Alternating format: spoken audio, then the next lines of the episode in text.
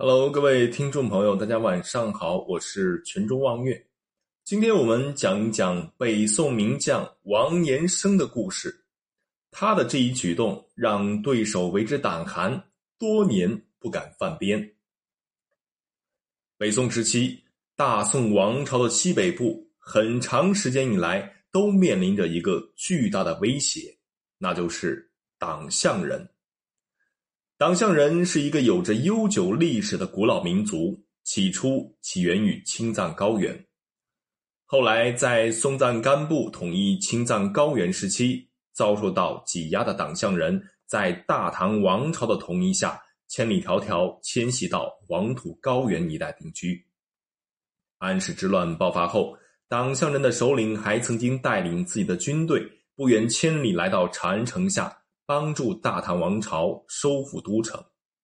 但是在宋朝建立之后，由于种种原因，宋朝和党项人的关系并不是太好，所以。党项人便借机对宋王朝发动偷袭，烧杀掳掠，给边境城镇的百姓造成了极大的损失。直到一位名叫王延生的宋军统帅到来，这种情况才得以制止。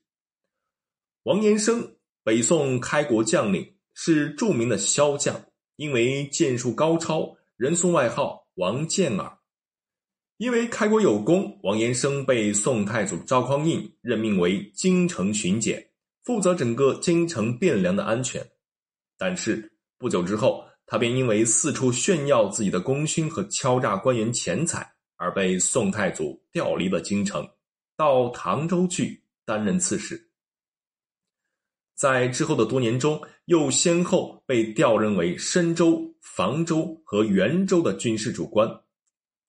让党项人为之胆寒的事情，就发生在王延生担任元州防御使期间。身为一个没有读过书的武将，王延生不仅为人粗犷，而且非常的残暴。元州和党项部落紧邻，而党项人也因为粗犷的性格，时常会越界犯法。当然，按照规定，在宋朝地界犯法的党项人，理应接受宋朝法律的制裁。然而，王延生却并没有这样做。对于那些胆敢违反宋朝律法的党项人，他总会在和部下喝酒的时候把这些人叫来。但是，王延生一不审问，二不宣判，而是直接用手拧掉犯人的耳朵，当做自己的下酒菜。而且，每次都会有多个犯人被王延生如此的处理，然后。这些被处理过的党项犯人就会被释放回去，如此一来，王延生的名声很快就传遍了整个党项人的部落。